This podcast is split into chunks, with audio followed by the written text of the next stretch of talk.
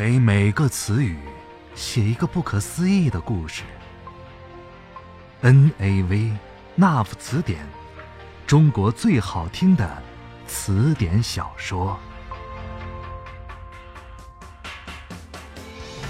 欢迎来到纳吾词典，我是静波。在纳吾词典当中有一个系列故事，叫做《阅历》。为了方便大家收听，我们在喜马拉雅当中呢。建了一个新的专辑。如果你想知道拿雪和边城的奇幻爱情故事，可以点开 Now 词典主播页，或者直接搜索“阅历”，订阅这个新专辑，就能够收到最新更新的故事了。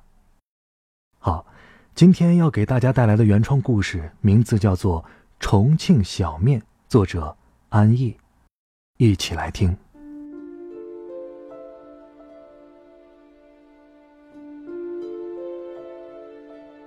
山环水绕，雾气氤氲。在这座山城的中心，有一座不高的丘陵，这是渝中区龙脊。从李子坝到佛图关，从三层马路到鹅岭之巅，这些弯曲的山路上镶嵌着无数家喻户晓的餐馆。拾级而上，就是在翻阅重庆的美食地图一般。就像武侠小说里的英雄，最后的归宿总是大隐隐于市。在桂花园路的深处，就隐藏着一家非著名小面馆，似乎没人能说得清楚这家店开于何年何月，又在这儿有多久了。只是这一带的老住户每天早上都会端起这家店的一碗小面吃个痛快。一天不吃，仿佛少了点什么似的。也不知道是面条更劲道，还是海椒更鲜香，亦或是配料更丰富。这家几个平米的店面的门口，总是坐满了、站满了、蹲满了人。要不是因为桂花园路是一条背街的小巷，恐怕排队吃面的人。都会把机动车道给截断了。西装革履的上班族，挨着提笼架鸟的老年人坐着，亿万身家的大老板挨在山城棒棒军的旁边，这幅奇怪又和谐的画面就出现在这家店的门口。抬头一看。瓦片下面挂着一块久经风霜的牌匾，看起来既不庄重也不美观，甚至上面的字儿似乎都是手写的“兄弟面庄”。听这一代的老人讲，这家面馆是由兄弟俩经营的。说是兄弟俩，可是这俩人。长得那是一点血缘关系也没有的那般迥异，大哥一脸沧桑，似乎五千年的历史都写在脸上，而二弟呢，却永远神采焕发，看不到岁月的痕迹。有好事者猜测，也许他们是异姓兄弟，也许其中一个是他们父母捡来的孩子吧。不过。这些说法也得不到佐证，只是捕风捉影罢了。兄弟俩听到了，都只是默默一笑。性格温和纯良这一点，两个老男人还真是非常像兄弟俩了。邻里邻居的都知道，陈大哥对陈老幺特别好，脏活累活都不让弟弟上手。夏天热的让人发狂的日子里，陈大哥从来不让弟弟进厨房，只让他在外面招呼客人。至于打佐料这类繁琐的活计，也是由大哥包办。这样亲密的关系，让人觉得虽然哥俩长得真的不像，但的确是手足情深呐。清晨五点十三分。吃面的客人还没蜂拥而至的时候，旁边猪肉铺的王屠户端着一只空碗进来了，把碗撂在桌子上就转身走了。一边走还留下一句话飘在半空中：“今天的面钱还是记账，把碗特意给你们还回来，是怕你们碗不够用啊。”最后几个字儿还余音袅袅的，似乎带着点猪油的黏腻劲儿。陈老大撇撇嘴，笑着对弟弟说：“哎，这个老王，一个月吃面的钱，差不多能抵这个月我们买他们家猪肉的钱了。”弟弟在门外温文尔雅的说。老王家的猪肉质量的确是好，咱们家的生意也多亏了老主顾帮衬。他说话的嗓音里透着一丝年轻的感觉，中气十足，完全不像大哥那烟熏火燎的嗓子。杂货铺的赵婆婆慢慢的走了进来，挑了一张离送面窗口最近的桌子，缓缓的坐下来。他坐在这儿是为了同时能看见在厨房忙碌的陈老大和门口招呼客人的老二。他一直是一个人生活着，承蒙兄弟俩照顾着，所以在感情上，他更觉得这哥俩是自己的儿子，而不是街坊。陈姓兄弟俩在面馆里养的那只肥嘟嘟的橘猫走过来，在赵婆婆的腿上来回的蹭着。蹭了一会儿，就乖乖的趴在他的脚边了。哎，老大，我怎么这几天没有看到你家的娃啊？啊，娘娘，他前几天不是高考完了吗？出了成绩之后啊，跟同学出去旅游了。老大的腔调里充满了自豪。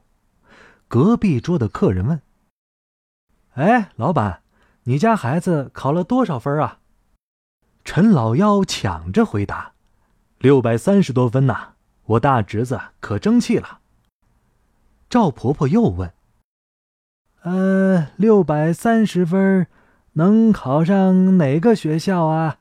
我这老婆子也不懂这些呀。”隔壁桌的客人听到分数，立刻肃然起敬地说：“娘娘，六百三十分，差不多可以上清华北大哟。”哎，我孩子也考大学，这瓜娃子不争气，上个专科就不错了。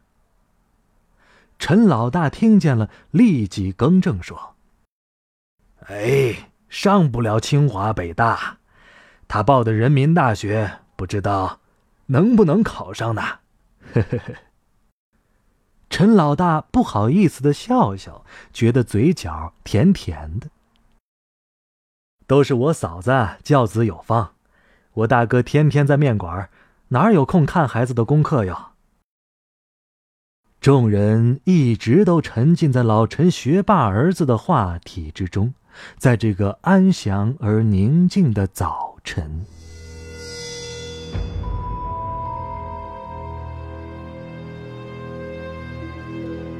叶时雨穿着一件丝质中式对襟上衣，脚蹬一双黑色布鞋，走在街上。他的这身打扮略显老气，可是看皮肤，完全没有他刻意包装出来的那种年代感。他今天要去房屋中介谈一套房屋出售的事宜。一般情况下，这样的事儿他都不会亲自去谈的。只是今天陈老大的儿子在家里招待同学，脱不开身，所以他只好躬亲了。陈先生，您看一下，这是您这套房产目前的总价三百四十一万。如果资料确认无误，就请您在这儿。签字。房屋中介小姐一脸谄媚的看着叶时雨，觉得这个男人应该怎么看都是个成功的企业家，穿着打扮都和某宝的马大大一样 style。陈先生，在我看来，目前房价上涨的那么快，您该长期持有，不该出售的呀。叶时雨也不理他的话，问道：“这样就完成手续了吗？”“啊，是的，陈先生，您提出过不想接触买家，所以都由我们全权处理了。”那很好，就这样，他简略的回答。售楼小姐再见俩字儿都没落地，他已经走出老远了。兄弟面庄过了中午就不营业了，这在一般的餐馆看来是不可想象的。有人说，他们只做早场，是因为他们家的汤头要花时间熬制，所以下午开始必须关门准备食材。有人说。他们家女人都不出来干活，老爷们儿都是懒散惯了，不愿意太过劳累。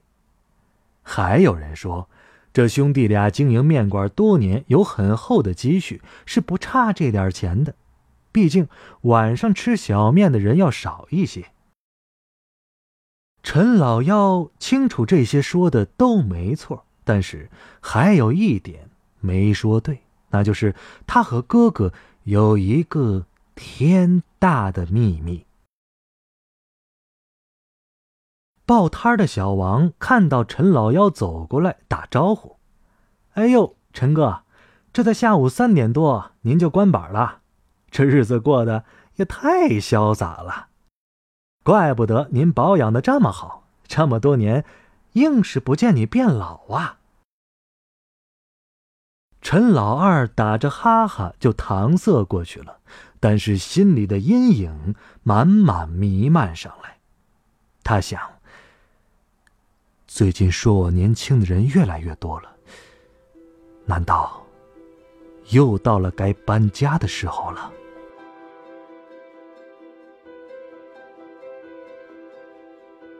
成都水井街。这条街住着一个漂亮的遗孀，她的美貌闻名遐迩，尤其是那一头黑发当中的一缕白发，美得惊心动魄。她的丈夫战死疆场，她一个人带着三胞胎儿子生活。她特别会做泡菜，蓝色的坛子，金色的银杏叶，紫色的卤水，她的泡菜色香味。都是一流的。他还是少年的时候，就吃过他做的泡菜，他觉得这真是天上才有的美味呀！几块酸萝卜就可以送下一大碗饭。狼吞虎咽吃完之后，他总是用精致的手绢给他开干净嘴角的饭粒，然后温柔的看着少年。少年心里想：“怪不得蓉姐姐出嫁的时候，有一个叫骡子的轿夫，不辞千山万水，也要护送她安全抵达夫家。他是深深的眷恋蓉姐姐吧？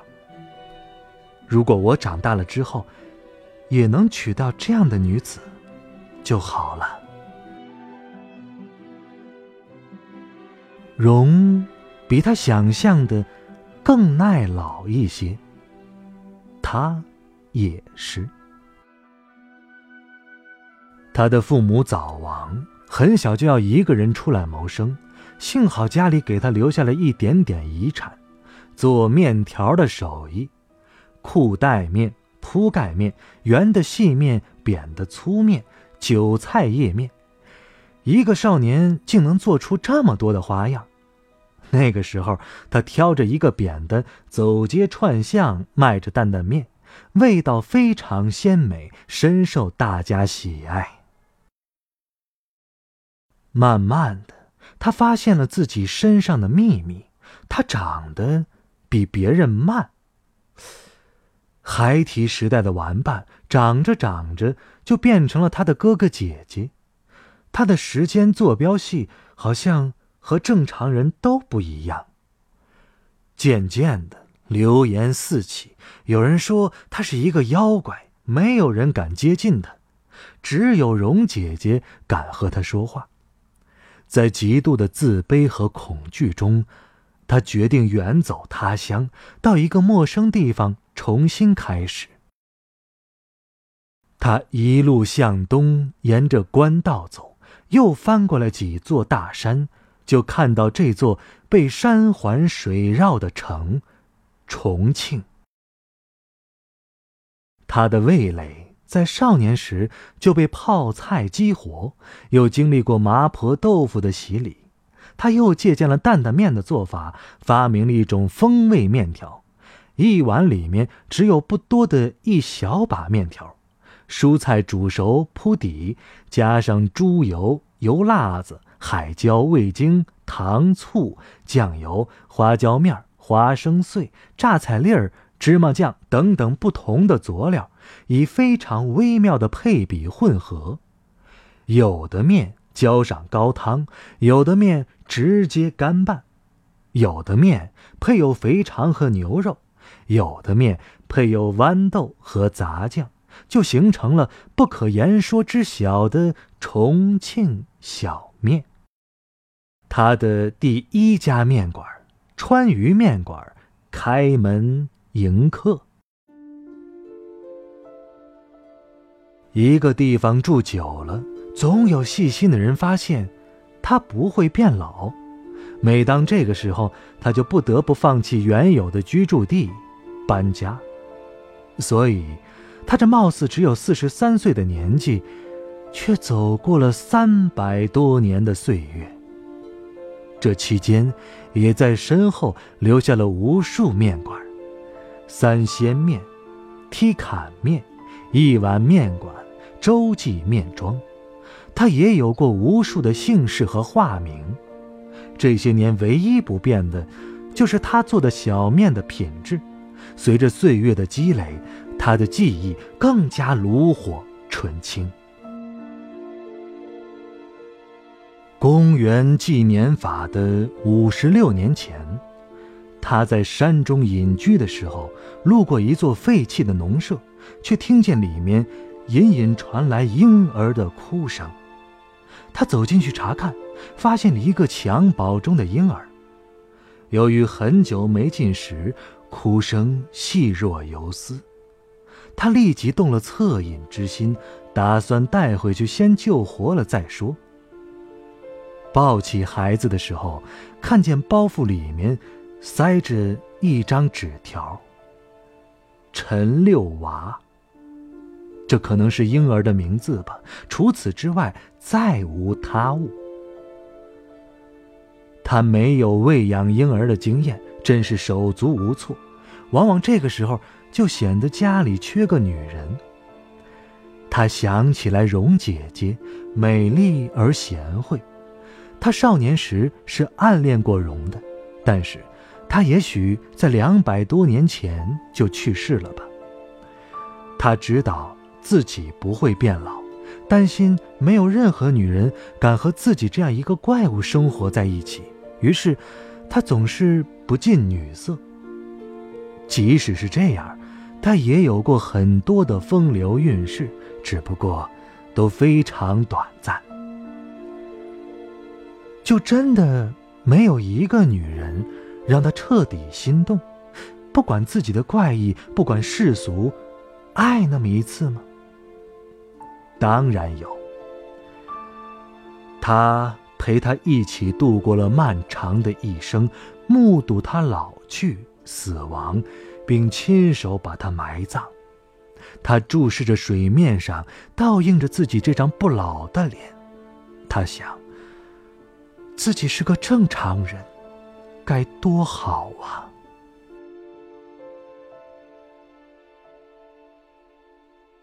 往事。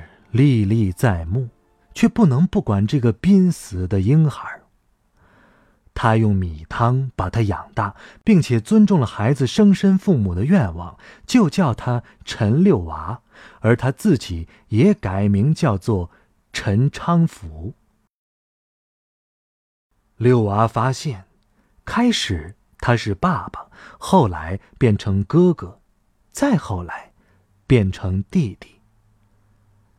陈六娃知道叶时雨所有的秘密，并帮他保守一切。连六娃后来娶的老婆陈嫂对这一切都搞不大清楚。兄弟俩的日子过得讳莫如深，他们本不用如此辛劳的卖面条，因为叶时雨积累的财富是惊人的。但是，他觉得做小面是他生命很重要的一部分，就好像这一头是他自己，另一头牵着他所有的过去。进入新千年，重庆搞了一个什么重庆小面一百强评选活动，兄弟面庄当然是榜上有名，且位列探花，他们的面馆也越来越出名。可是叶时雨不想这样，他只想过简单的生活，和他的养子亦或是大哥安安静静的。隐居在桂花园这条小巷子里。一个早春的清晨，他迎来了一个特别的客人。据说，这个年轻人可以用舌头感知食材生前的故事，或者是厨师的心情。叶时雨像是故意想看看这个年轻人到底有几分功力。于是，就让六娃退到一旁，自己亲自操刀做了一碗干溜碗杂面。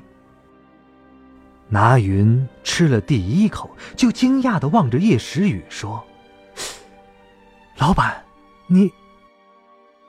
他没等说什么，叶时雨用眼色止住了他，说：“我只是一个普通的师傅，老板是我的哥哥陈老大。”后来，拿云十年如一日的来到这家面馆，和叶时雨混得非常熟识。后来，又来了一个漂亮的少女，跟在拿云的后面，像个小尾巴。再后来，他看见女孩子对拿云表白，漫天的银杏叶像一场金色的梦。他。抬头望着秋风里的天色，自言自语道：“又该搬家了。”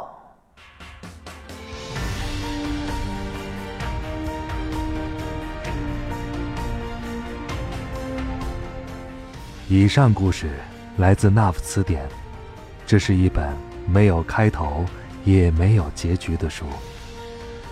我是静波，咱们。下期再会。